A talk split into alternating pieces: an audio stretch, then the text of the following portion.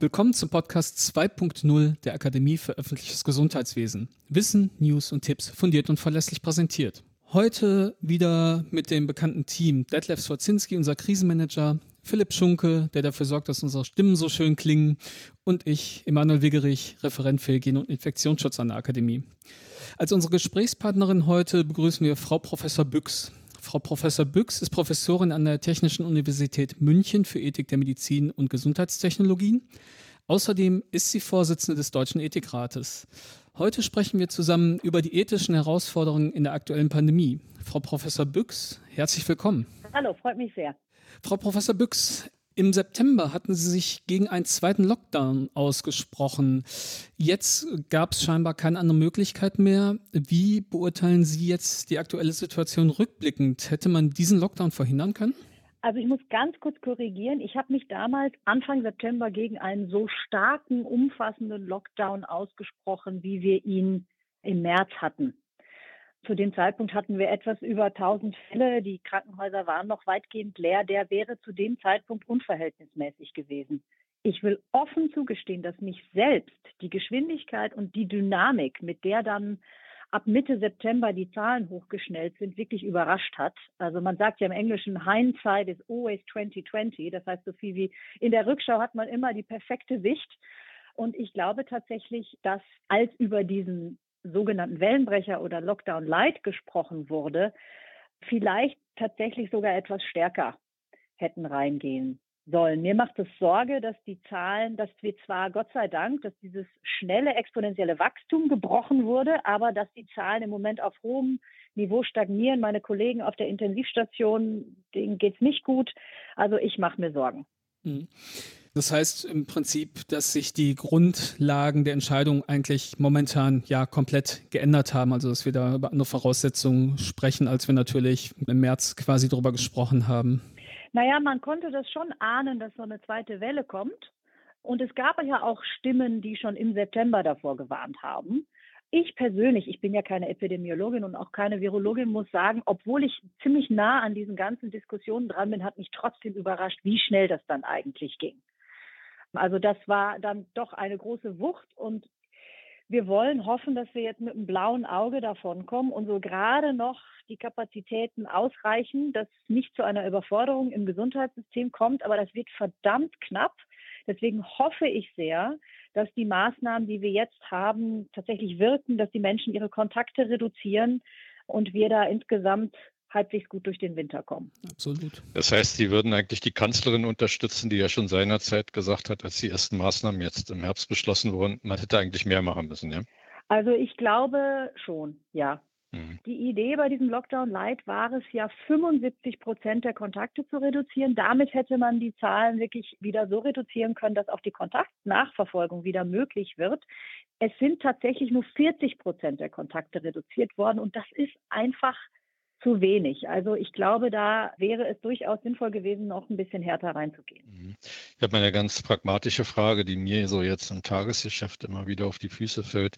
Vulnerable Gruppen oder Schlüsselpersonal aus Krankenhäusern und der Pflege zuerst impfen. Das ist immer so ein Thema. Welche Kriterien sind denn aus ethischer Sicht eigentlich jetzt wirklich bei der Entscheidungsgrundlage herangezogen worden, um die Priorisierung dieser beiden Gruppen festzulegen? Ich glaube, es ist für die Kommunikation auch nochmal wichtig, deutlich zu machen, nach welchen Kriterien wird denn da jetzt entschieden?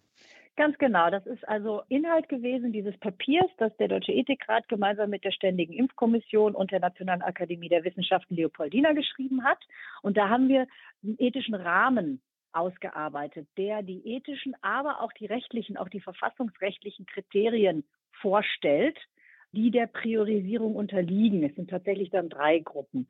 Und das ist einmal die Selbstbestimmung, das ist das Nichtschadensprinzip. Das ist auch das Wohltuensprinzip, obwohl das ein wenig zurücktritt in einer Pandemiesituation, wo es eine Knappheit an Impfstoffen gibt. Das ist natürlich die Gerechtigkeit und das sind die Solidarität und die Dringlichkeit. Und wenn man die anschaut und analysiert, dann kommen dabei eben drei Gruppen raus. Das sind einmal die Hochrisikogruppen und zwar nicht jeder, der irgendeinen Risikofaktor hat, sondern tatsächlich die Höchstrisikogruppen. Es gibt Gruppen, die haben wirklich 500-fach erhöhte Risiken für schwere Verläufe oder Tod. Und die zweite Gruppe, das sind eben Mitarbeiterinnen und Mitarbeiter im Gesundheitswesen, aber auch diejenigen wirklich, die wieder ganz spezifisch hohe Risiken haben, sich selbst zu infizieren oder eben dann auch andere anzustecken. Und das dritte sind Menschen in Berufen, die einfach eine wichtige Funktion fürs Gemeinwesen haben, also Mitarbeiterinnen und Mitarbeiter im Gesundheitswesen beispielsweise, bei der Polizei, Lehrerinnen und Lehrer, Erzieherinnen und Erzieher oder in der Apotheke und so weiter und so fort. Also auch die Mitarbeiter der Gesundheitsämter dann in der Situation. Genau, ganz genau. Hm. Gibt es dort jetzt auch zwischen diesen drei Gruppen, die Sie genannt haben, schon eine Form der Priorisierung oder werden die als gleichwertig eingeschätzt? Also wir haben schon gesagt, dass die allererste Priorität bei diesen ganz Höchstrisikogruppen mit den viel hundertfach erhöhten Risiken liegt. Die genaue, fein ziselierte Priorisierung muss jetzt von der STIKO tatsächlich mit den echten Daten aus dem Zulassungsverfahren noch gemacht werden. Mhm. Das heißt, wir haben jetzt erstmal diesen Rahmen vorgelegt. Wir haben aber auch gesagt, dass man natürlich nicht erst warten muss, sozusagen bis die erste Höchstrisikogruppe geimpft ist, bevor man mit der nächsten anfangen kann. Unter anderem deswegen, weil das natürlich auch Gruppen sind, die schwerer zu erreichen sind. Die können nicht einfach in irgendein Impfzentrum kommen, sondern das sind Menschen, die müssen aufsuchend geimpft werden mit mhm. mobilen Impfteams. Und deswegen haben wir schon gesagt, dass man da parallel beginnen kann zu impfen. Und meines Wissens, was ich also gesehen habe von der Impfstrategie der Bundesregierung, ist das genauso auch vorgesehen. Das wird sozusagen Phase 1a und 1b genannt und die können parallel laufen. Es muss nur sichergestellt werden, dass für diese Höchstrisikogruppen was da ist. Ja, es macht ja absolut Sinn, was Sie da gerade beschreiben, aber jetzt gibt es ja andere kritische Stimmen, die genau, ja, eigentlich nicht das Gegenteil, aber in eine andere Richtung schlagen, die dann sagen, warum die eh schon geringen Impfstoffdosen an diese Hochrisikogruppen verteilen, sollte man nicht vielleicht lieber die jüngeren, gesunden Menschen in der Bevölkerung impfen? Wie ist dazu Ihre Meinung? Ja, da muss man also zwei Dinge zu sagen. Das eine ist was Empirisches. Dieses Argument wäre stärker, wenn wir sicher wüssten, dass die Impfung die Übertragung, also die sogenannte Transmission tatsächlich vollständig unterbinden. Dann wäre es durchaus eine kluge Überlegung, jetzt sagen wir mal mit Blick auf die Auswirkungen auf die Pandemie, die Gruppen bevorzugt zu impfen, die ganz besonders viele Kontakte haben und die das Virus sozusagen überall rumtragen. Das wissen wir aber nicht.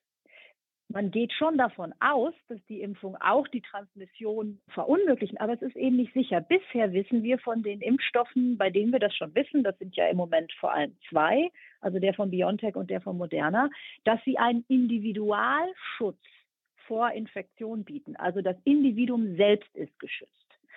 Und wenn man sich diese ethischen Kriterien, die ich eben gerade erwähnt habe, anschaut, dann ist bei einer Erkrankung, die bis hin zu schwersten Erkrankungen und Todesrisiken kommen kann, sozusagen mit Blick auf unsere ethischen Rahmenbedingungen klar, dass man vorrangig diejenigen schützen muss, die selbst ganz besonders gefährdet sind oder die sich selbst Gefährdungen aussetzen. Diejenigen, die wirklich niedrige Risiken haben, also eben zum Beispiel junge Leute, die sind da einfach in der Priorisierung nicht so hoch wenn ich es dann richtig verstehe, geht hier der Individualschutz quasi vor der Herdenimmunität bei der Betrachtung. Ja, und das liegt eben, das sind eben zwei Überlegungen. Das eine ist die empirische, weil wir ja noch gar nicht wissen, ob wirklich die Transmission effektiv unterbrochen wird oder ob vornehmlich erstmal nur ein Individualschutz da ist.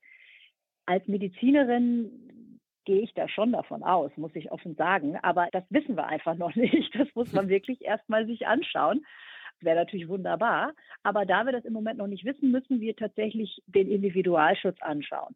Und da ist eben das Nichtschadensprinzip, aber auch das Gerechtigkeitsprinzip, das uns sagt, wir müssen diejenigen schützen, die so vielfach erhöhte Risiken haben. Oder, da ist jetzt ein Solidaritätsargument wichtig, die jeden Tag da draußen sind und einfach sich Risiken aussetzen und was für uns alle und für die Gemeinschaft tun. Das sind die zwei Gruppen, die wir ganz besonders schützen müssen.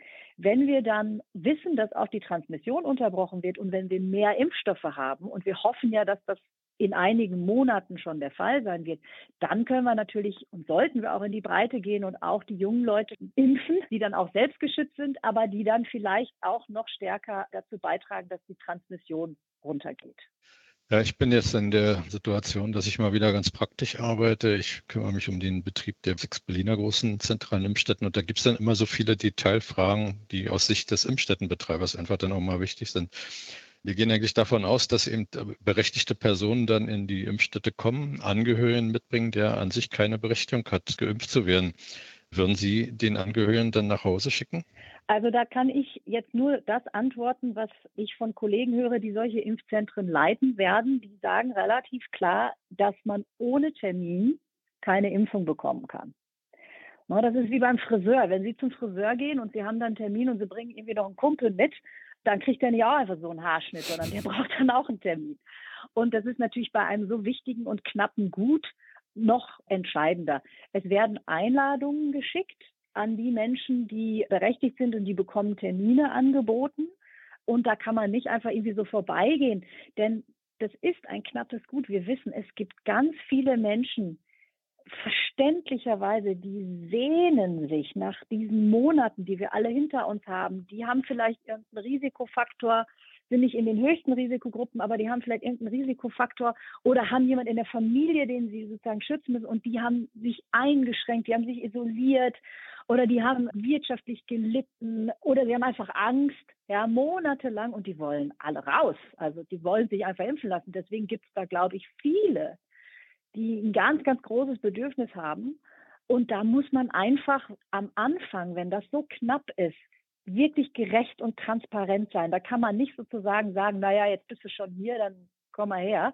Sonst haben wir dann ganz viele, die auf einmal mitkommen da müssen wir uns, glaube ich, tatsächlich ganz transparent und auch verlässlich an die Regeln halten. Und dann sicher natürlich auch die Kommunikation entsprechend steuern, weil das muss ja vorher kommuniziert sein. Ich stelle mir einfach die Situation sehr schwierig vor. Ich habe Andrang vor einer Impfstätte, da stehen viele Leute, eben auch teilweise vielleicht nicht Berechtigte. Das kann ja dann zum Chaos führen. Ich denke, die Kommunikation muss dann wirklich vorher funktionieren und das eindeutig auch herüberbringen. Ganz genau. Also es wird ja eben Einladungen geben und niemand ohne Einladung kann da aufschlagen. Wenn man mit den Kollegen spricht, die diese Zentren leiten, dann sagen die, eigentlich machen die sich jetzt nicht so Sorgen, dass da so wahnsinnig viele Leute Schlange stehen werden, sondern eher, dass es sozusagen den einen oder anderen Protest gibt von Gruppen, die nun ganz gegen Impfungen sind. Also das ist eher deren Sorge, als dass da jetzt sozusagen Tumult entsteht. Das wird eigentlich alles ganz gut organisiert und relativ klar kommuniziert. Ja, passend zu den Protestgruppen vielleicht wird ja auch immer mal wieder angesprochen, zwar oft wieder verworfen, aber dann taucht es doch mal wieder auf, die Impfpflicht. Deutschland spricht sich da ja momentan gegen aus. Könnten Sie sich vielleicht eine Situation vorstellen, wo dann diese Aussage doch keinen Bestand mehr hat und man über eine Impfpflicht nachdenken muss? Also wir haben klar gesagt, dass bei einer Erkrankung, bei der die Risiken so ungleich verteilt sind, man mit Blick auf Selbstbestimmung, informierte Einwilligung keine allgemeine Impfpflicht argumentieren könnte. Das haben ja auch die Politiker alle schon von Anfang an gesagt, aber das haben wir wirklich nochmal ganz klar durchgearbeitet. Es wäre, wenn überhaupt, eine Möglichkeit, sollten wir jetzt ganz schlechte Impfraten haben, wovon ich eigentlich nicht ausgehe, weil wie gesagt, gerade die Berufsgruppen, die da jeden Tag rausgehen und sich letztlich auch selbst gefährden und die auch Sorge haben, dass sie andere wieder gefährden, ich glaube, die werden sich zu einem großen Teil sehr gerne impfen lassen. Aber sollten wir feststellen, dass es zum Beispiel Menschen gibt, die kontinuierlich versorgt werden, die einfach Höchstrisikopatienten sind und die, die die versorgen, lassen sich nur gar nicht impfen. Das halte ich für fast ausgeschlossen dann könnte man darüber nachdenken, ob man da eine stärkere Impfempfehlung generiert. Aber auch das erst, wenn man noch ein bisschen mehr weiß über diese Impfung. Das würde man selbstverständlich nicht am Anfang in den Blick nehmen.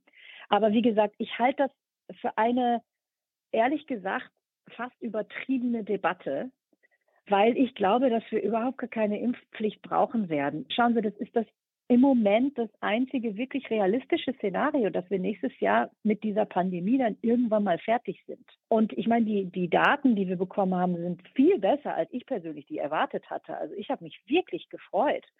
Und das ist sozusagen eins der echten Exit-Szenarien. Und ich meine, ich glaube nicht, dass die Leute jetzt irgendwie Lust haben, länger in dieser Pandemie mit diesen ganzen Beschränkungen zu leben, als das notwendig ist. Und ich glaube auch, dass diejenigen im Gesundheitswesen, die mit Patientinnen und Patienten arbeiten, die richtig, richtig gefährdet sind, dass die dieses Verantwortungsgefühl haben und sagen, also natürlich lasse ich mich impfen.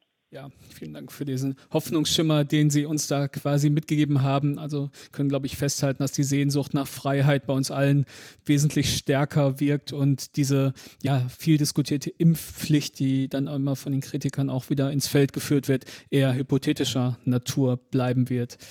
Frau Professor Büchs, ich bedanke mich recht herzlich für dieses tolle Gespräch und ja, vielen Dank, dass Sie sich die Zeit bei diesem engen Terminplan genommen haben. Sehr gerne. Ja, herzlichen Dank auch von meiner Seite. Also ich denke, es waren wirklich wichtige Informationen, um insgesamt das auch einfach noch mal ein bisschen zu erläutern, was im Augenblick so viel diskutiert wird. Dankeschön von meiner Seite und Ihnen noch einen schönen Tag und das Tschüss. Das wünsche ich auch. Wiederhören. Tschüss zusammen und lassen Sie sich impfen.